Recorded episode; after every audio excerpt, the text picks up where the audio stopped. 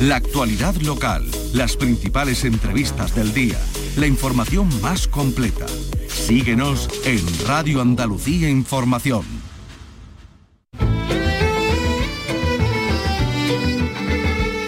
Andalucía es cultura. Con Maite Chacón. Radio Andalucía Información.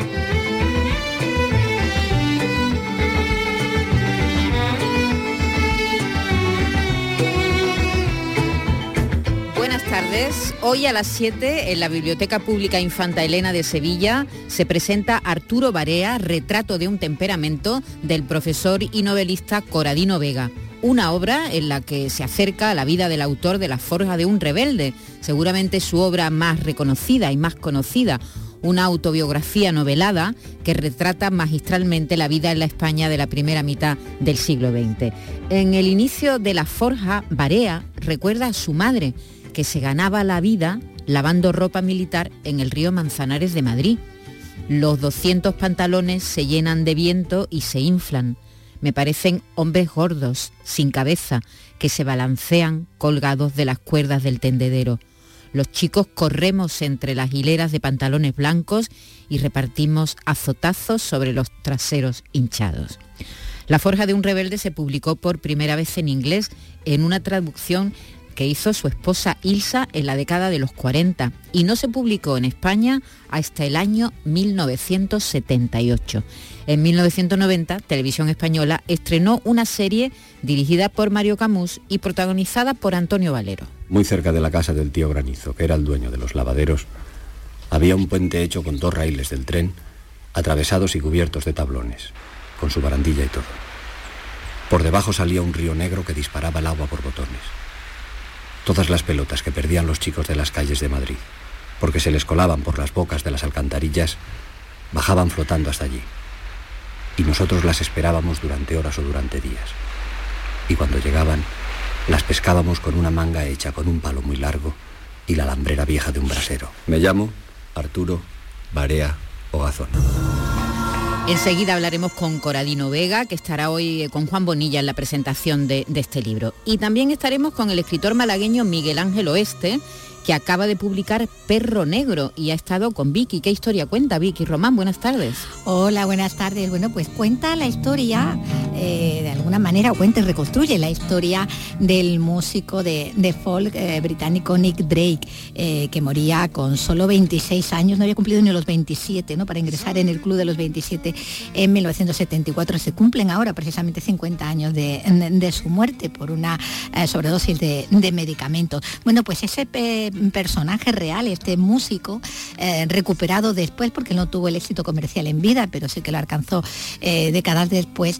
Eh, él es el hilo un poco de esta, de esta historia de obsesiones, ¿no? Porque es la obsesión de un par de personajes de, ficción, son los dos narradores, por conocer detalles de la vida de, este hombre. Una que lo conoció y que había sido como su sombra, y el otro un actor famoso de, Hollywood que quiere, tiene el proyecto de hacer una película sobre, sobre el músico, de, forma que la, la figura del músico es la que sobrevuela toda la historia eh, como, como eso, como ese fantasma, ¿no? Él ya, ya no está y quieren saber mucho sobre él cuando en realidad él eh, se ha transmitido poco por, por lo reservado de, su carácter. Él no triunfó, eh, murió muy joven, el, personaje real, la persona real, Nick Drake, murió muy joven, no llegó a triunfar y, gracias a una publicidad precisamente por esta canción que estamos oyendo, ¿no? Por, por, Pink, Moon. sí, sonó, sí, a ver.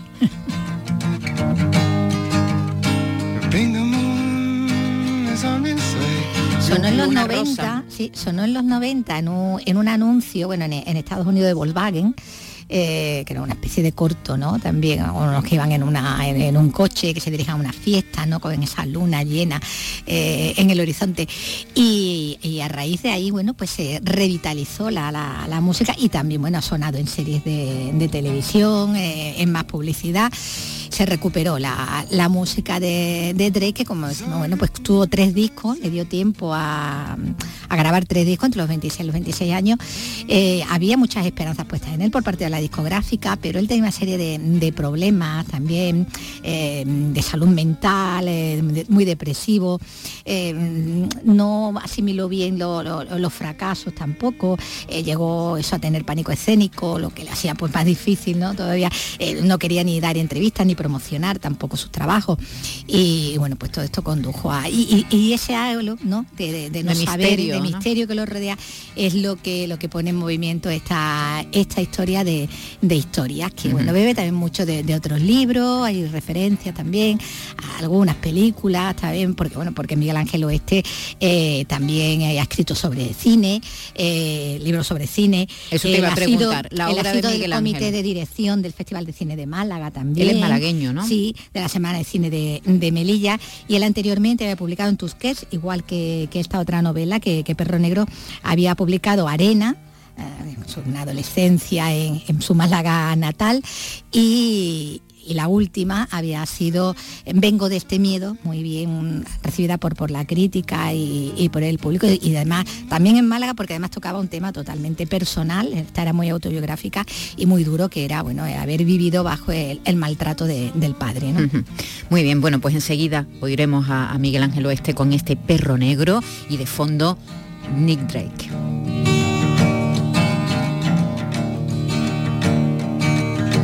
Y también hablaremos con Juan Bolívar, optometrista de Alcalá la Real, que ha sido el encargado de supervisar el uso de las lentillas en la Sociedad de la Nieve, la película que ha sido nominada a Mejor Película Internacional y también al Oscar al Mejor Maquillaje. Precisamente por eso, por el cuidado infinito que han puesto en los detalles.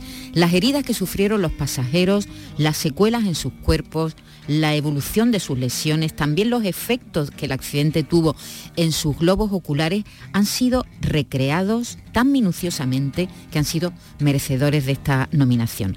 Las lentillas especiales fueron fabricadas en Estados Unidos y un equipo liderado por Juan Bolívar fue el encargado de supervisar, de quitar, de poner, de vigilar que no hicieran daño a los actores.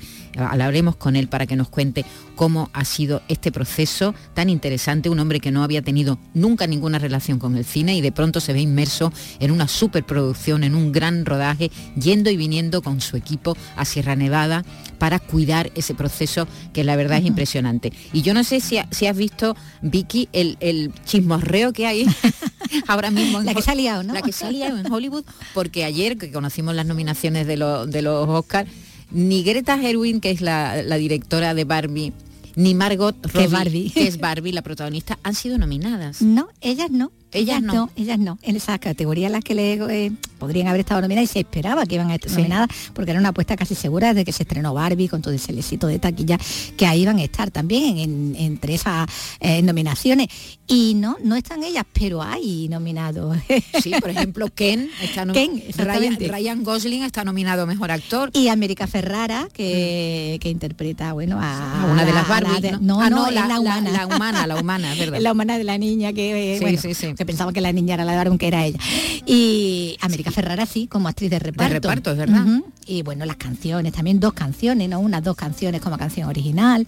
Eh, pero bueno, pero no, no lo están la artífice y la prota. Y eso, pues claro, habrá quien se habrá mosqueado mucho. Sí, sí, sobre todo el que, el que más se ha mosqueado es Ken, que está haciendo por ahí declaraciones diciendo que no hay Ken sin Barbie y no hay película de Barbie sin Greta Gerwin y Margot Robin, que son las dos responsables de esta ¿eh? película histórica y mundialmente celebrada. Y tanto que mundialmente celebrada, si es recaudado más de mil millones, más de mil millones de euros. Sí, pero habrán pensado, bueno, ya con la taquilla tiene. con la, que, han dejado la taquilla ya están pagadas. Por eso. en fin, ha sido una decepción para ellas. Es verdad y que... para muchos ellos de la película, ¿eh? porque había ¿no? cuántos Barbie maníacos, ¿eh? acuérdate que iban a, ver los pases de la película vestido todo de, de rosa, chicle y con la ropa de Ken. Bueno, pues empezamos, empezamos con Juan Carlos Varas, que está en la realización, y con Raimundo Angosto en la producción, y con Sobral, que está de gira por España con su último disco que se llama Timbre.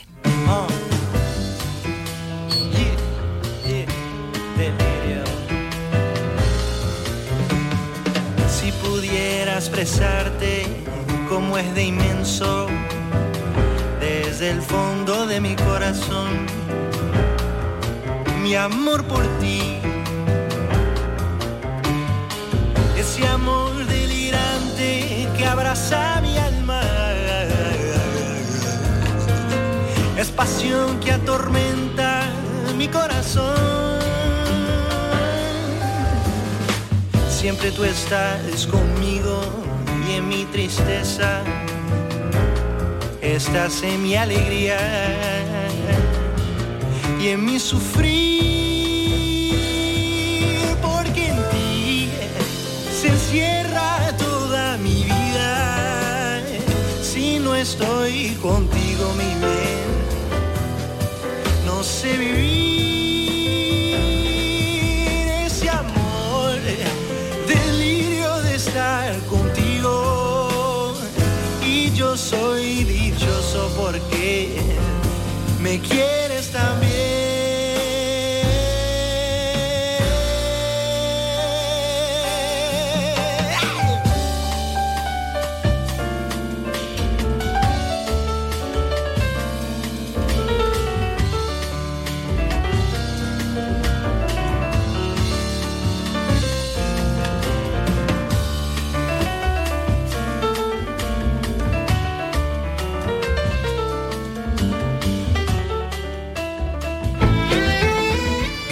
En Radio Andalucía Información, Andalucía es cultura, con Maite Chacón. El escritor onubense Coradino Vega, autor de El hijo del futbolista, Escarnio o La noche más profunda, se acerca al autor Arturo Barea en su última obra, que hoy se presenta en la Biblioteca Infanta Elena de Sevilla, junto al también escritor Juan Bonilla. Arturo Barea, retrato de un temperamento, que está publicado por Zut Ediciones, así se llama este ensayo que reivindica la figura de un autor bueno, que, que está no digo del todo olvidado, pero sí no tan reivindicado como un compañero de generación, por ejemplo Chávez Nogales, que en los últimos años pues sí ha, ha sido reivindicado. Vamos a hablar con Coradino Vega, el autor de, de, esta obra, de este ensayo. Buenas tardes. Hola, buenas tardes, ¿qué hay? ¿Qué tal? ¿Cómo está ya a punto de la presentación hoy en Sevilla, verdad? Sí, ya estamos aquí pendientes. Ajá, muy bien. Bueno, lo, lo, le va a acompañar Juan Bonilla, que también es admirador de Arturo Barea. Sí, Juan, Juan Bonilla ha, ha, leído y ha investigado mucho sobre esa época, lo que se llama la Edad de Plata, y sobre todo los autores más, más raros, ¿no? más menos conocidos, como Barea o, o Chávez, que decías tú antes que, que se ha reivindicado en los últimos tiempos, pero que hasta hace poco también era un gran desconocido. Exactamente, un gran olvidado, ¿no? ¿Y, ¿Y, qué ha pasado con Arturo Barea? ¿Por qué no ha tenido el mismo proceso que sí tuvo Chávez Nogales, que sí ha tenido Chávez Nogales en los últimos años? Bueno, la reivindicación de Arturo Barea es pareja a la de Chávez Nogales porque los dos tienen una peripecia biográfica muy similar. Eh, ambos se exilian en Inglaterra. Lo que ocurre es que el pobre de Manuel Chávez Nogales muere demasiado pronto. Eh, Arturo Barea creo yo que no, se ha, no ha permeado bien en, en, España a pesar de los intentos repetidos y meritorios de muchas personas que han hecho por reivindicar a, a Barea como William Chisles o como el escritor Antonio Muñoz Molina. Eh, yo creo que Barea no acaba de calar porque siempre se ha situado en territorio de nadie. Es uno de esos escritores en los que mm, casi nadie lo reivindica porque él nunca perteneció a ningún grupo, a ninguna escuela. Y entonces literariamente eh, estuvo fuera de sitio respecto a las generaciones que se estudian, por ejemplo, en los institutos, que si la generación del 27, del 98 y tal.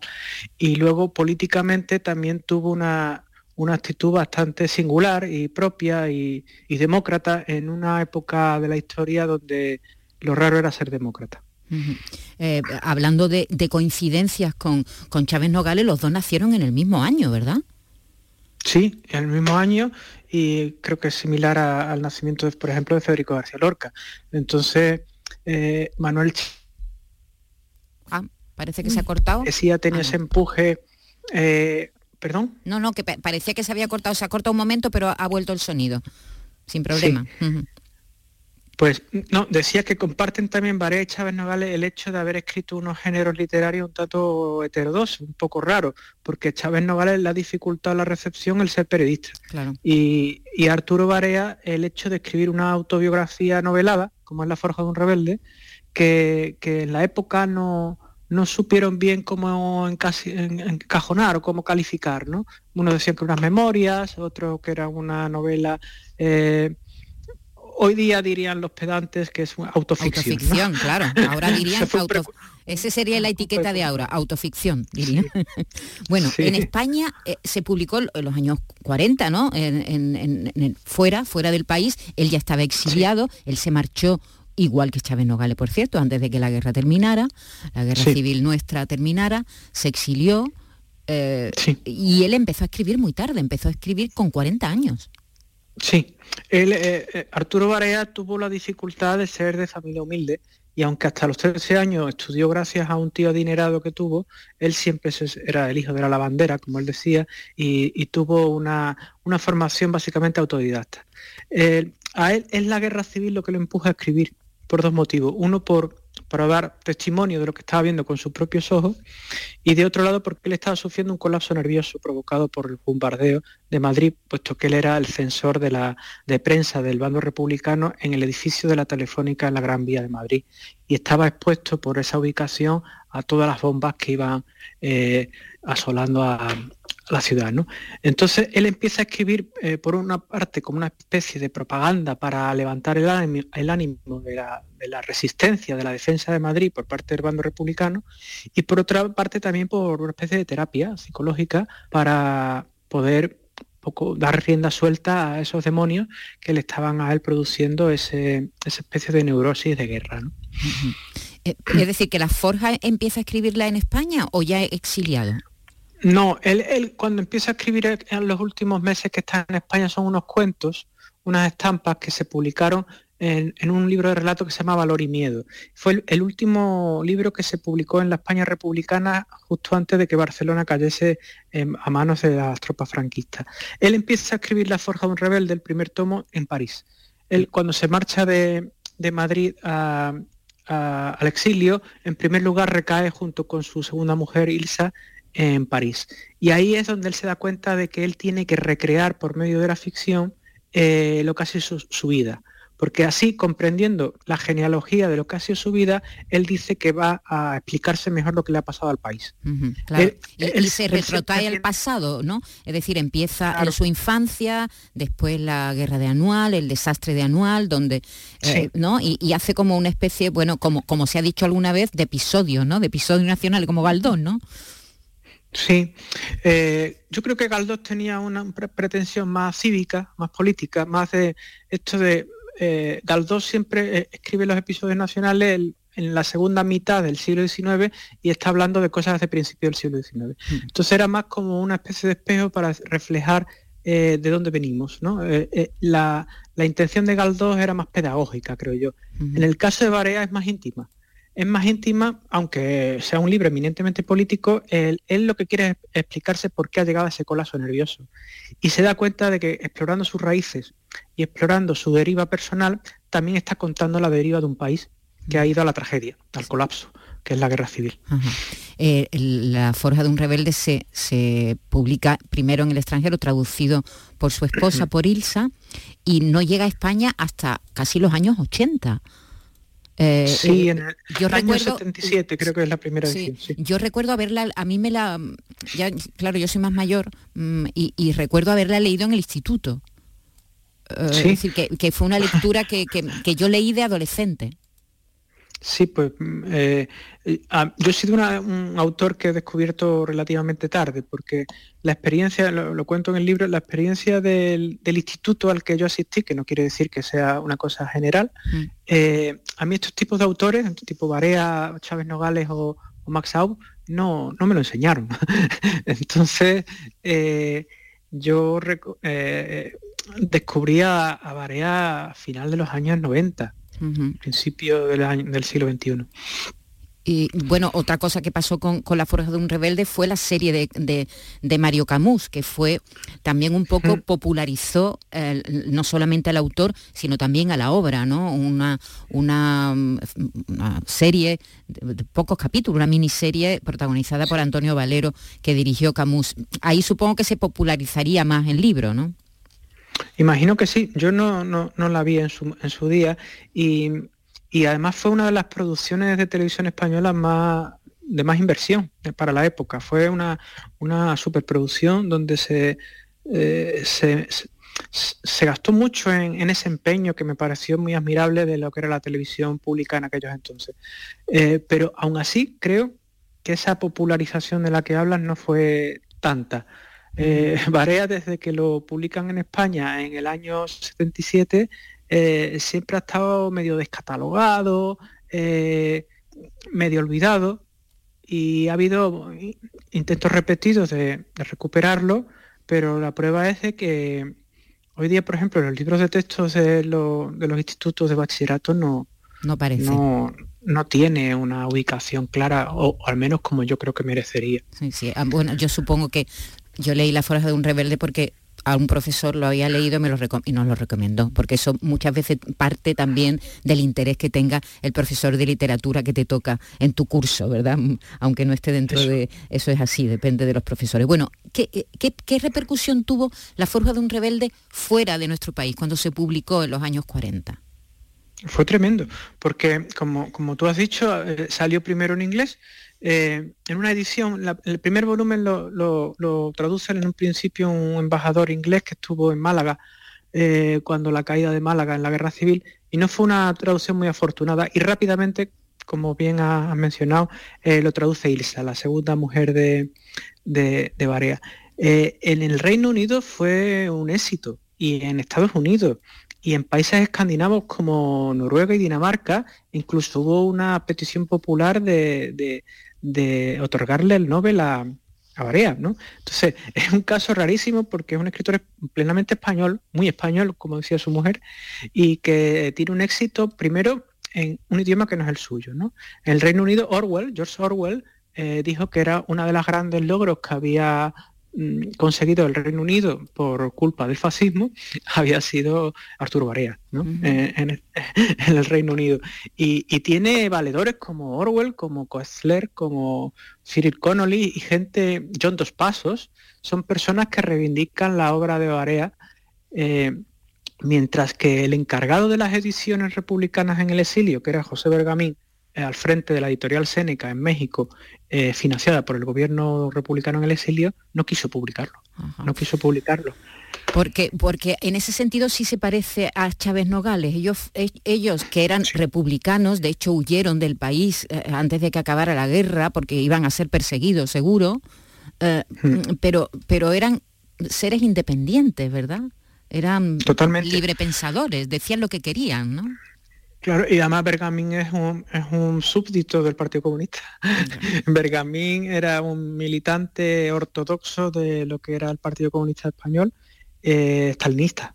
y, Chávez Nogales es un socialista democrático, un socialdemócrata. Entonces, eh, claro, eh, tú dices, no hubo, lo camuflan de desinterés literario, pero también late una discrepancia política, ideológica.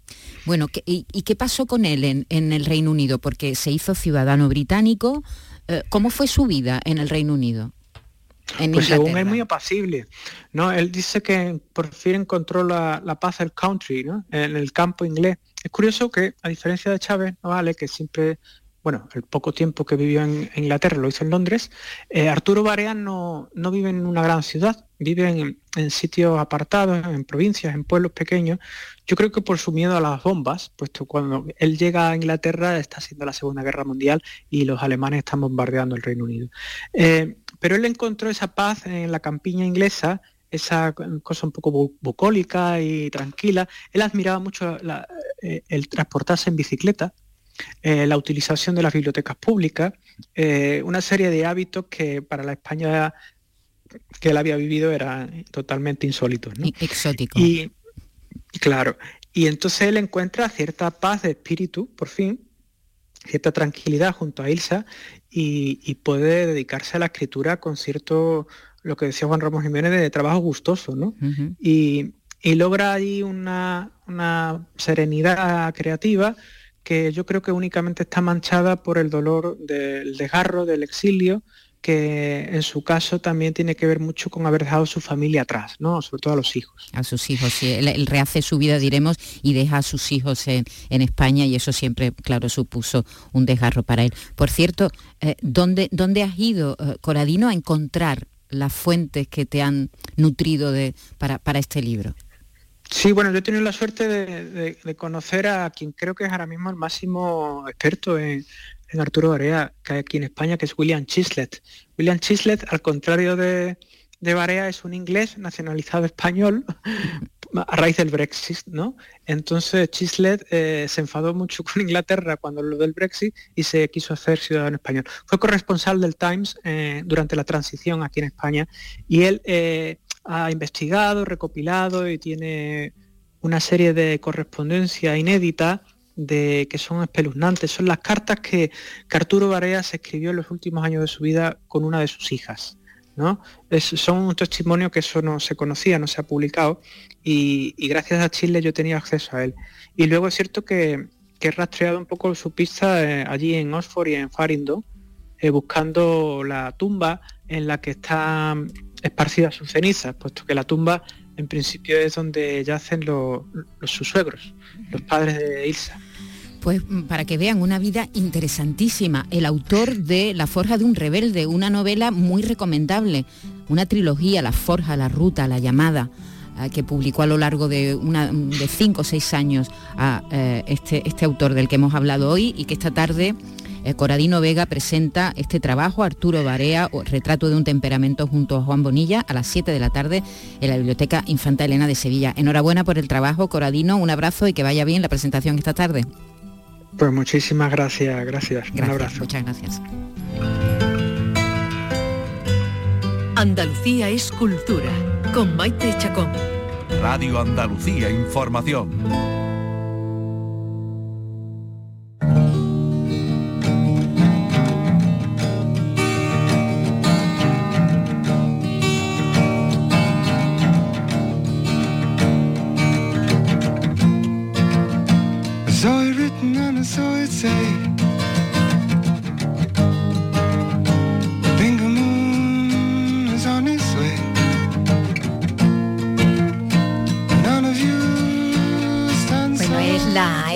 Música de Nick Drake eh, tan presente, la música y el personaje en la novela de la que ahora vamos a hablar, Perro Negro, de Miguel Ángel Oeste. Muy buenas, bienvenido. Muchísimas gracias por invitarme, Vicky. Con esta novela decimos Perro Negro, que es una historia, podemos decir, de, obsesiones, ¿no? De un lado la del malogrado músico folk Neil Drake eh, con la música y de otro la de los dos narradores, eh, personajes de ficción, obsesionados con el artista y con todo el misterio que, le envuelve. Ahí tenemos a un actor de Hollywood, con tu mismo apellido además, en inglés, eh, que quiere hacer una película sobre el músico y de otro está la que es su principal fuente para reconstruir su historia, una mujer bueno, que ha sido su sombra y que se ha autorrecluido en su casa. ¿no? Sí, claro. Realmente es una, es una historia sobre, yo creo que digo que es una historia de vampiros y de fantasmas, pero sin vampiros y sin fantasmas. Eh, una historia así sobre el malogrado Nick Drake, aunque él nunca está presente, sino que está, está es como una especie, sería como una especie de Matt Cuffin en una película de Hitchcock, siempre está, es decir, está visto a, través de los otros, a través de los otros eh, que van en busca de algo que realmente tampoco ya, ya no existe, porque claro, el personaje de, de Janet, que lo conocí en su infancia, y ha vivido a través de una sombra o de varias sombras, porque no solo solo la de Nitrate, ¿no? Eh, que y ha crecido un ambiente familiar muy, muy severo. Y la de y la de un actor que tiene todo, lo tiene todo para triunfar, eh, y que está inspirado en un, en un actor real. Sí, eh, hablaremos. Y, y que realmente se obsesiona tanto con él que acaba también como, como despeñándose como por un precipicio, ¿no? Porque las obsesiones tampoco llegan a ser también, a veces son también pues, pues fantasmas y son vampiros que te muerden en el cuello y te dejan sin, te dejan sin sangre. bueno, de hecho, la, esa narradora que decimos, ese personaje también de ficción, que es la que introduce el relato, eh, Luego tendremos también la voz de él a través de, sus diarios, las de ese eh, actor y director de, de cine con una inspiración muy, muy clara. Bueno, ella, decíamos, es una especie de Mina Harker anónima, ella sí se, se define porque, como tú dices, no está muy presente en el relato ese tema del vampiro, de Drácula, la obra de Stoker aparece ahí como, como un referente, aparecen hasta páginas, ¿no? Eh, de, esa, de esas cartas de los diarios también. Eh, esa idea del propio Drake, como tú dices, como, como un fantasma que estaba sin, porque así era él también, dicen en algunos momentos, que estaba sin estar, eh, que se escondía en las estancias oscuras ya, ya desde niño, desde adolescente, ¿no? Él era, podía ser prota de la fiesta, pero no estar en ella, ¿no? Sí, exactamente. Realmente es una persona, me parece fascinante porque es una persona que para mí me parece un genio, que su música es totalmente atemporal, imperecedera, con lo difícil que es eso, es que eso lo consigue muy poca lo consigue muy poca gente. Y mm, lo tenía todo para triunfar y no triunfa, pero en ese sentido creo que la novela es muy actual porque habla del éxito, del fracaso, habla también de una especie de, lo que pasa ahora, el tema del, de, la salud mental, de la, depresión crónica que tenía que tenía este hombre, pero pasa claro, en esa época no se diagnosticaba y ahora incluso también cuesta porque muchas veces tú le preguntas a alguien, ¿cómo estás? Y te dirá siempre bien, ¿no? Aunque estemos todos mal y vivamos una sociedad violenta y vivamos una sociedad totalmente desquiciada. Entonces, pues bueno, eh, es verdad que tú has dicho Drácula, yo a la hora de escribir este libro tuve presente tres libros muy concretos, que era el tema de Drácula, ese cosa de estas de vampiro, que parece que es que Bram Stoker escribió un libro mm, modernísimo. Modernísimo, perfecto, que igual que las canciones de Nick Drake, modernísimas. Es que Nick Drake solo tiene tres discos realmente en vida, tres discos que no llevan ni a las dos horas, muy pocas imágenes hay de él, poquísimas imágenes, ni, ni vídeo ni nada. Y, su, y su vida es e, e, está llena de lagunas, entonces da pie a fabular, a crear. entonces, el, libro de Drácula lo tuve muy presente, el, también tuve otro libro muy presente que es el mm, Jardines de Kensington de Rodrigo Fresán, que es un libro sobre James M. Barre y Ray Davis, el líder de los King, eh, también una especie de, de biopic que no es biopic, una cosa también muy, muy muy postmoderna que me encanta. Y otro libro que tuve muy presente como de tono y eso, que me parece un libro también perfecto, que es el gran Gatsby de, sí, de, que tiene esa cosa de un poco como Jay Gatsby, ¿no? que se eh, oculta. Es de Jay Gatsby, esa especie de melancolía y esa especie también de amor imposible por Daisy, esa Daisy, lo tuvo presente así. Enfrente, ¿no? bueno, mm, decías antes lo del McGuffin, ¿no? De Hitchcock, es un poco aquí Nick Trey como Rebeca, ¿no? de la que todo el mundo habla y de la que hay, pero de la que no se sabe todo, ni mucho menos. Bueno, de hecho, lo que alimenta la novela y la ficción, como tú dices, sobre Drey es precisamente eh, lo poco que se conoce realmente de, él. Mm, vamos a ver, ¿no? Que tampoco quienes estuvieron cerca parece que, llegaran a conocerlo del todo. Y por eso difieren ¿no? los puntos de vista sobre una misma situación, sobre una misma anécdota. Eh, y eso yo creo también que le da más riqueza, más valor, ¿no? al, momento, al personaje y a lo que va tratando y, en esa especie de, búsqueda hacia un lugar, una, una va, claro, porque el personaje de, de Janet va siempre hacia el pasado, personaje de Richard Bass como hacia una especie de futuro que, que pero al final van hacia la nada hacia y, es el mismo punto ¿no? porque está ahí ese, misterio bueno está ahí. Eh, lo que decía no difieren los puntos de vista de muchos aquí en el relato eh, tanto de los personajes reales como de los de ficción. Tenemos a ese actor obsesionado con, con Drake que se entrevista con, algunos de ellos como decimos tratando de componer bueno es el puzzle no porque es un puzzle donde hay que encajar sí una especie de rompecabezas. Sí. y así está bueno lo que sobre él bueno, pueden decir quienes le conocieron lo has dicho no está pues un, amigo, sé que aludíamos antes, Wells, Charkin, otro que también compartió eh, tiempo con él, está su productor, sí. su arreglista también, el fotógrafo, que es el que hizo esas imágenes que han quedado ¿no? ahí de, de, él, sí, eh, las fotos de que, serían para las portadas, ¿no? esa de la tapia, donde pasaba la gente delante del muro donde él se apoyaba. Y bueno, como una sombra, como una influencia decisiva, también como una sombra casi, así como, el propio Drey o como lo que decíamos antes, los personajes de Gisconiano, eh, está Sofía. Esa que se consideró lo más parecido a una novia que, que pudo tener, esa chica de cristal a la que tú también pones una identidad, ¿no? Das una identidad, una motivación, una explicación. Sí, sí, sí, es un personaje, bueno, un, realmente difuso, claro. Difuso, es un personaje también de, ficción basado en distintas personas. Sí, pero que hubo una Sofía en su vida. En, hubo en su, vida, pero de la que no se sabe mucho. No se sabe mucho, no es esta Sofía. Y entonces yo construyo con distintas mm, imágenes que me voy, voy gastando de aquí y de allá, pues una, una imagen, una imagen de una de, una chica, que realmente una chica que, bueno, que en esa, en esa vivió una época, una época muy efervescente, porque realmente cuando saca el primer disco Nick Drake en el 69, Fight Left, ese era un momento totalmente brutal en la escena, en la escena creativa, creativa, él parecía que realmente que la música iba a cambiar el mundo, los Beatles, todo, decir, un montón de, de, estímulos, eh, se, experimentaba un montón con las drogas, las fiestas, eh, realmente había también, pero a la vez también una mucha más conciencia social y política de, todo, este, de, todo este tipo, de, autores.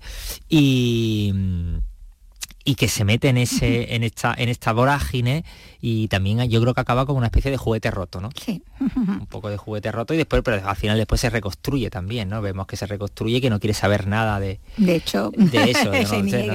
pero vamos, que hay muchos ejemplos, incluso en actrices, ¿no? Nosotros pensado en un montón de, actrices, por ejemplo, que fueron, fueron, lo fueron todo en una época, pues con la propia Marisol, ¿no? Por ejemplo, ¿no? Y después no quis, quiere saber nada de, de del de ese tiempo y de ese, momento.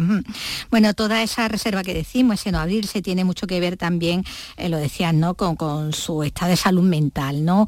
Eh, con sus estados depresivos, eh, todo ese pánico escénico que le mm. viene luego al final y que los demás pues casi que no se explican, ¿no? Que, le, le esté dando tanto miedo subir al escenario, que se olvide, que esa dependencia que se crea también de, las pastillas, bueno, y todo lo que desembocaría, ¿no? eso, eso es que le, le, incapacita realmente para final, para, no solo para lo, para lo, creativo, final de eso, sino también para, la vida. por la vida cotidiana, para la vida tal, y termina creándose eso. Pero bueno, ¿cuántas personas, eh, Tirio, tomamos, hemos tomado ansiolítico, tomamos tal, porque realmente vivimos una sociedad muy, muy frenética, frenética fea, violenta, en el que parece que, que todos tenemos que serlo, tenemos que ser todos perfectos, tenemos que estar todos bien, tenemos que estar hacerlo todo y eso es imposible, ¿no? Y también habla un poco de eso, ¿no? Y todo el tema de la culpa, de los remordimientos, de la excelencia, la perfección no existe y como la vivimos en la autoexigencia también, ¿no? Bueno, como diría Boy, ¿no? El productor, nadie sabe realmente el infierno, ¿no? Por el que por el que pasaba y, bueno, ni su familia, ¿no? Para su hermana, eh, todo era normal, ¿no? Todo todo estaba bien sin estarlo, ¿no? Pero eso también pasa mucho ahora, ¿no? Pasa mucho ahora, cuanto porque al final si uno se rompe, eh, tiene, un, tiene 15 o se rompe la pierna, se pone una escayola y tal, es una cosa mucho más física. Es llamativo y se... pero los problemas de, mentales estos que no se ven son más difíciles, es todo mucho más poroso, mucho más difuso, mucho más complejo. Por eso también ahí, y todo el tema, por ejemplo, Winston Churchill llamaba su depresión perro negro, de ahí viene también el título.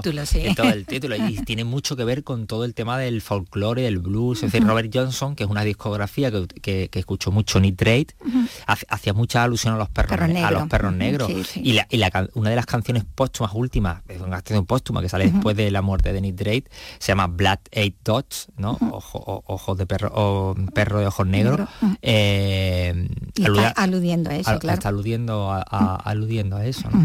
Lo que decimos, ¿no? el perro negro hace referencia a eso, aunque cuando tú empezaste a perfilar esta novela, porque de eso hace ya más de, 20 años, tú la ibas a titular con el nombre de la propiedad familiar, porque él tenía un toque como más luminoso, ¿no? Porque ese era su refugio, o lo había sido, al final ya no tanto, pero... Claro, porque Nitrate, Nitrate al final en esas fases de, de, de depresión, esas fases de como de inseguridad, tal, siempre iba a su casa, y ahí encontraba refugio en su casa. Ser como la tierra de Transilvania para Drácula, ¿no? Claro, efectivamente.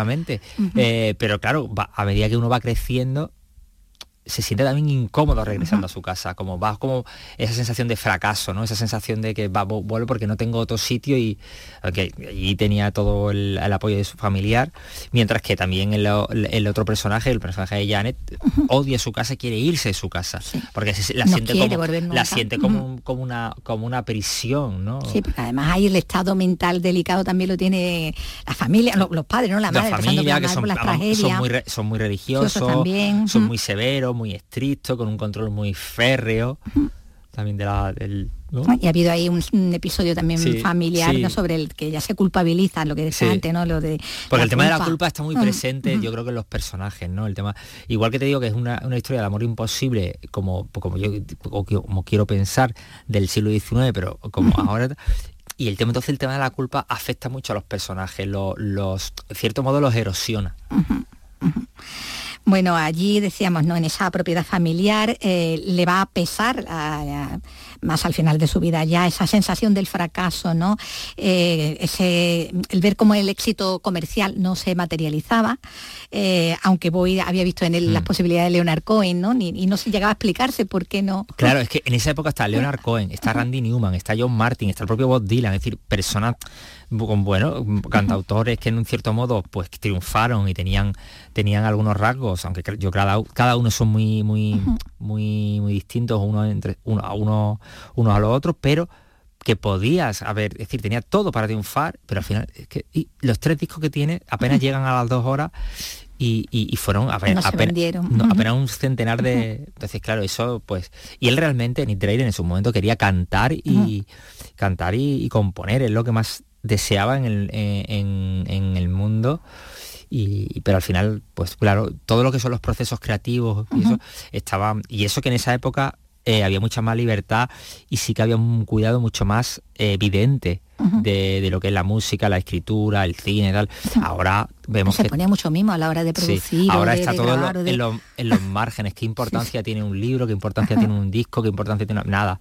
Y para la sociedad nada. Y es todo, pues nada. Cuando realmente pues hace mucho e, es esa cosa de la, lo que dice no de la, inutilidad, de lo inútil no dice ¿no? y, y pero no le damos valor, no le damos valor, no le damos valor, excepto claro, tú te lo pones en, si te pones una película en una plataforma o te pones tal, pues sí, estupendo, pero después...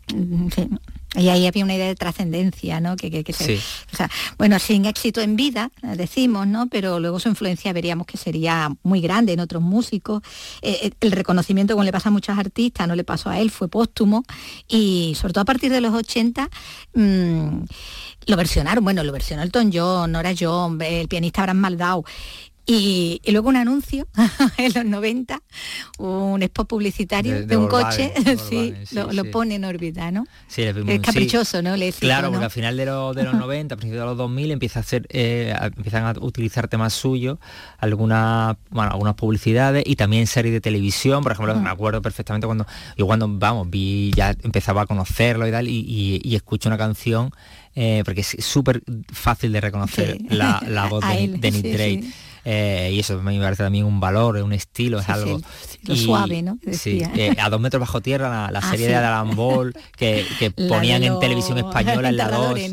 Sí, y ahí pone también, pusieron ahí también canciones de, Nick Drake, bueno, y empiezan a utilizar las otras series y, empiezan entonces a, bueno, a ser un poco más conocido. Dentro de lo que cabe, que, creo que sigue siendo un, bastante desconocido en general, ¿no? Que no como ahora, que claro, ahora vivimos en, una sociedad que parece que todo el mundo sabe todo, conoce todo, pero yo creo que hay mucha información, pero menos conocimiento de todo, ¿no? Eh, creo yo, la sensación que tengo, uh, que igual soy un poco crítico, pero, pero sí que, por ejemplo, en mi época, o en tu época, Vicky, es que nos daban una cinta de cassette, un CD o tal, lo machacábamos. hasta que lo machacábamos, lo descubría y quería Ahora hay muchas cosas y tal, pero es todo como más Sí, todo muy, y muy rápido y de un consumo súper rápido y no yo creo que a lo mejor no, cuaja. y no terminamos de como de asimilarlo 100%, ¿no? Y de entrar en ello cuando eso te, te, entra, te cruza y te, te, muerde, ¿no? Porque la música de Nitre te muerde en el cuello como un pum y te deja ahí, sí, sí. Y, y ya entonces te conviertes en eso, ¿no? En, un vampiro.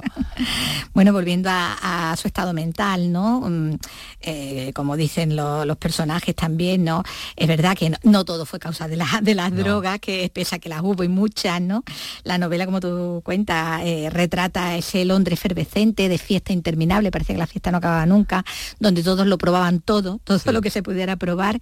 Sí, no, porque yo creo también que el tema con el realmente según la Organización Mundial de la Salud, la depresión es la segunda causa ¿no? de que afecta ¿no? a, no afectan al mundo y de salud. Pero, pero creo que las drogas inciden en eso también. Claro, lo que lo fomentan. Lo fomentan, ¿no? Entonces en un momento también usted necesita como más control, necesita más una guía, pues claro, ahí él estaba en y ahí fuera a todo. normal, también es normal, una cosa, una cosa, ¿no? Y, y él no supo entenderse y después él tampoco está bueno hay, hasta la propia madre lo ha dicho él, él era guapo era alto y tal pero por ejemplo él estaba incómodo con su altura, no se sentía cómodo, es decir, una persona que no estaba... Ni contenta con el físico, si quieres. Sí, no, no era con muy- su hoyuelito a lo... Sí, era muy curioso y era una persona, vamos... Muy atractiva. Sí, Ujú. sí, sí, atractiva. Con el peinado de príncipe valiente, como tú dices, Sí, ¿no? sí, sí, verdad que sí, yo no sé que sí, sí.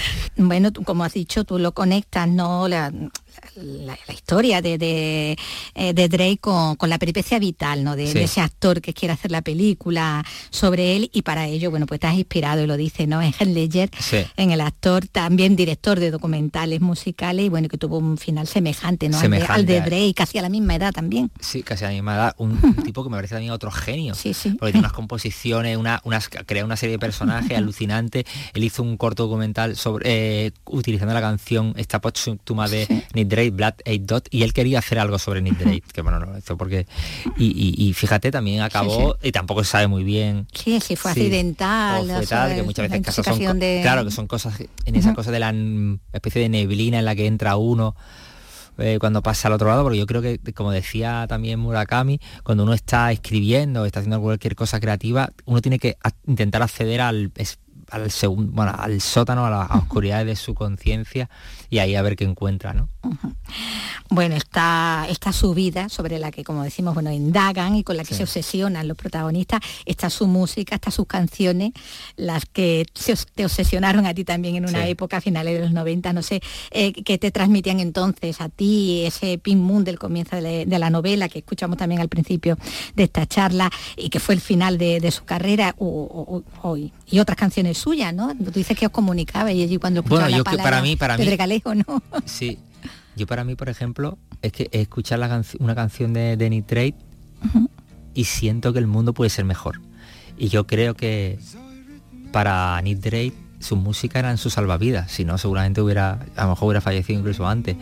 Creo que, que todos nos salvamos mediante mediante mediante no sé es que no quiero parecer aquí como pomposo ni nada pero sí como el arte no uno las canciones eh, los libros las películas es que te ayudan y te ayudan a conectarte contigo mismo, a conocer y a, y a intentar que el mundo sea un poco menos feo, ¿no? De lo que, de lo que es, menos violento, menos hostil, ¿no?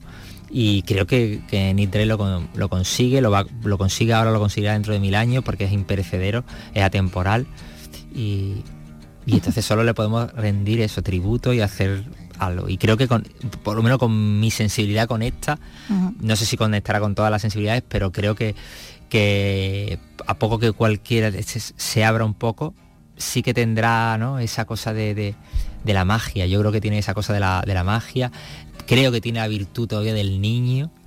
De, que, de saber mirar con los ojos del niño, de, no de- de esa especie de ingenuidad adulta. Y eso es impagable, ¿no? Bueno, pues todo eso lo transmite también eh, perfectamente Miguel Ángel Oeste en esta, en esta novela, eh, en Perro Negro. Pues muchísimas gracias. No, Miguel muchísimas Ángel. gracias a ti, Vicky. En Radio Andalucía Información, Andalucía es cultura, con Maite Chacón. Una novela, Vicky, que se presenta esta tarde también. Sí, a las 7, 7 y media, la botica de lectores en en la Sevilla. Botica de Lectores en Sevilla. Se presenta Perro Negro, eh, con el que hemos tenido esta conversación. Bueno, el buque Juan Sebastián Elcano ya luce la restauración del mascarón de proa, una escultura de cuatro metros de la diosa Minerva que se había deteriorado con el viento, el sol y el oleaje. Ha sido restaurado en Jerez, nos lo cuenta Salva Gutiérrez. Concretamente en el laboratorio de la restauradora Paz Barbero, la figura incluso había perdido parte de las piezas durante una travesía en la que se tuvo que hacer frente a una tempestad. La restauración ha sido encargada por la Armada Española y se ha hecho en un plazo récord de tiempo, en menos de tres meses. Cuando el barco pasaba por el Cabo de Hornos tuvieron tres días de tempestad, por lo visto muy furiosos, una barra de hierro pues se partió y eso fue un hierro que fue pegando golpes sobre la escultura durante esos tres días, que esta escultura se enfrenta a lo más agresivo que pueda tener Claro. una obra, porque yo era la primera vez que me enfrentaba a una obra, a una restauración en la que, mm, bueno, que después de restaurar pues va al agua. La nueva figura restaurada navega ya reluciente por los mares de todo el mundo. Y de una restauración ya completada a la petición de una restauración. El Ayuntamiento de Murtas pide la colaboración de la Administración para poder restaurar el castillo de Juliana, que además está declarado bien de interés cultural, pero que por su mala conservación no ha sido incluido en la lista roja de la Asociación Hispana Nostra. Nos lo cuenta Noemi Fernández desde Granada. El castillo de Juliana, junto a la fortaleza de Escariantes y la alquería del Gilllana, tuvo un papel muy importante en la revuelta de la Alpujarra a finales del siglo VIII.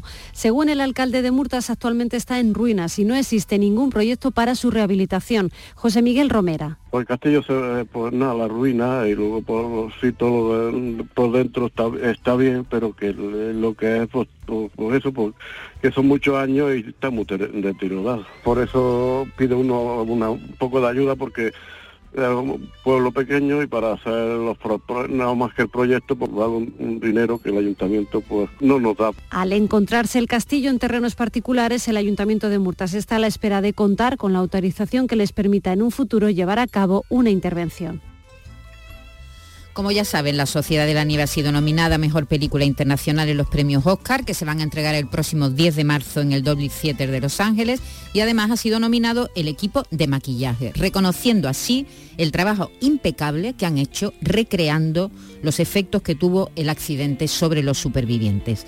Tanto es así que muchos profesionales de la medicina están alabando el rigor con el que han recreado las secuelas del impacto en los jóvenes. Parte de ese trabajo se ha hecho desde Andalucía, concretamente la supervisión de las lentillas que llevaban los actores que simulaban los daños en los globos oculares. Vamos a hablar con Juan Bolívar, él es optometrista, tiene una optometría en una óptica en Alcalá la Real y él con su equipo ha sido el encargado de esa supervisión y ya nos oye desde el otro lado del teléfono. Buenas tardes. Hola, buenas tardes.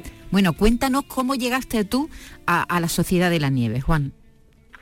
Bueno, realmente llegamos nosotros, porque al final, eh, digamos, de mi mano pudimos ir o fueron varios compañeros míos también, eh, pero fue un poco de rebote de casualidad. Es decir, nosotros no éramos eh, los primeros que estábamos incluidos para hacer este trabajo, pero por razones que, desconozco, pues en, mitad de la película necesitaban eh, de nuestra participación. Eh, y me vino pues a raíz de una compañera, Elena Amat, que eh, es optometrista y conocía a alguien de, la productora y le preguntaron que quién era la persona recomendable para, para, hacer este trabajo. Y tanto Elena como por otro lado, por lo visto, le, le dieron mi referencia. A lo cual ya me llamaron, y yo no sabía ni qué película era, ni qué película, ni, ni, quién la grababa, nada eh, recibí una llamada de teléfono diciéndome que quería que si quería participar en la película y tal, y había que estar tres meses subiendo a Sierra Nevada de forma ininterrumpida, y a lo cual les dije que no, porque no podía yo por mis quehaceres diarios, mi trabajo en la óptica, eh, los cursos y conferencias que tenía ya cerradas, eh, no podía permitirme, digamos, estar tres meses yendo. Eh, por lo que les planteé la posibilidad de hacerlo con varios miembros de mi, equipo. Eh, y aunque hubo su reticencia, porque ellos querían una persona solo, por aquello de tener cierta confianza con, los actores y con las actrices, eh, al final, esa misma tarde me llamaron accediendo a, que a que subiésemos a, a ponerle lentes de contacto a los actores. hay, que, hay que decir que las lentes de contacto no las fabricasteis vosotros, ¿no? No, nosotros ya llegamos con el rodaje iniciado, eh, ya estaban ya fabricadas. Estas son unas lentes especiales que eh, se, fabrican en Estados Unidos, es una empresa que está especializada en este tipo de cosas.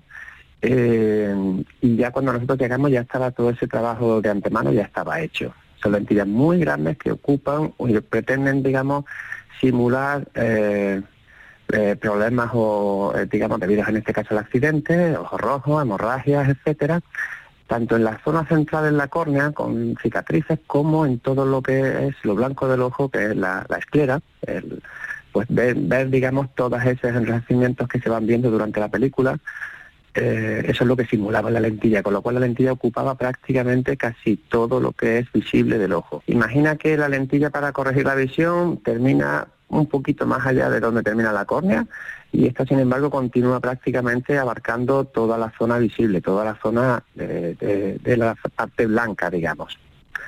Son muy grandes, tienen 22 milímetros de diámetro, que es, una lentilla eh, es bastante, bastante grande. Sí. ¿Y vuestro trabajo consistía en quitar y poner, poner y quitar las lentillas, Juan? ¿Ese ha sido fundamentalmente vuestro trabajo y, comprobar que estaba bien puesta? Sí, básicamente si nosotros recibíamos eh, todas las noches el guion con el día, con el trabajo del día siguiente, que es un trabajo de producción brutal, enorme detrás, y nos indicaban en cada momento lo que teníamos que hacer, a quién había que poner de lentilla e incluso eh, eh, en el caso de algunos actores tenían varias en función de cómo iba evolucionando la película, qué lentilla había que poner y estar pendiente de si los actores tenían alguna molestia o algún inconveniente, pues estar pendientes pues para, para solventarlo si, si se dice el caso mientras que están portando la lentilla. y, al final, ¿cómo resultó la cosa? ¿Se adaptaban bien a, esas lentillas tan grandes los actores en general o hubo algún problema? No, en general más o menos se adaptaban bien. Sí que es verdad que había algunas personas que tienen más, eh, tenían más reticencia a ponerse la lente de contacto que otros, pero simplemente, a lo mejor pues porque nunca habían tenido lentilla pero no son lentes incómodas. Lo que ocurre es que para una persona que nunca ha tenido lentilla ni necesita, pues no deja de ser un, objeto extraño en el ojo. Ah, ah, supongo que has visto la película, Juan. Sí, sí, por supuesto. Y, y que, te fijarías mucho, ¿no? la verdad es que llama la atención el trabajo tan minucioso que han hecho en todos los sentidos, ¿verdad? ¿Qué te sorprendió a ti de la película cuando la viste?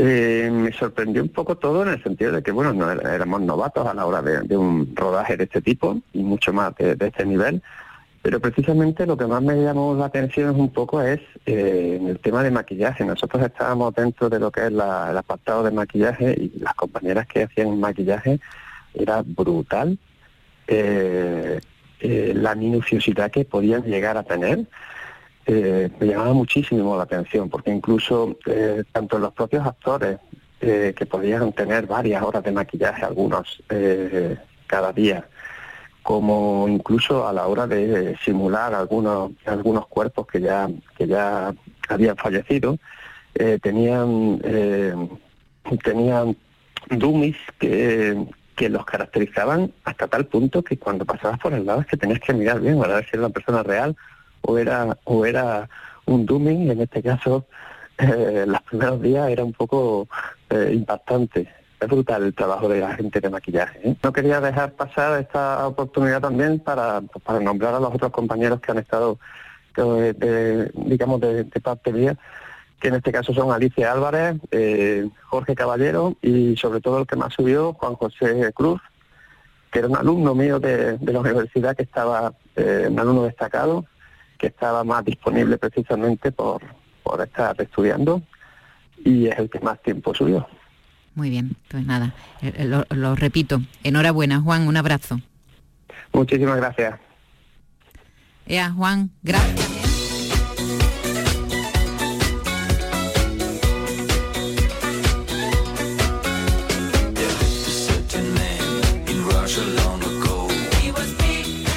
Juan Bolívar, que estaba encantado con esta nominación al maquillaje. Bueno, mm, ha muerto Fran Farian, el compositor de esta canción y de otras tantos éxitos de Bonnie M. Con lo, se forró, se hinchó de ganar dinero porque tuvo muchísimo éxito. Esa diremos son, sus luces, pero sus sombras, vienen por otra gente, ¿no? por, el dúo, que también los tuvo, es que fue el productor el que se inventó el tongo mayor de la historia de la música, que fue el dúo Milli Vanilli, que luego resultó ser pues todo falso, ni cantaban ellos, solo hacían playback, bailaban, eran muy monos, eso sí, monísimos, pero no cantaban ellos. Entonces le dieron hasta un Grammy, acuérdate.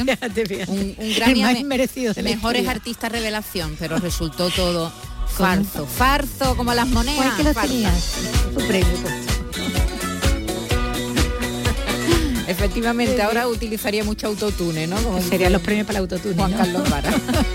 Bueno, pues con este gran éxito de Bonnie M, que me encanta, hay una broma que dice, ¿Cómo nació Bonnie M? Pues unas niñas que le dijeron a su madre, mamá, queremos formar un grupo de música. dice, sí, pero os tenéis que llevar a tu hermano. Hasta mañana.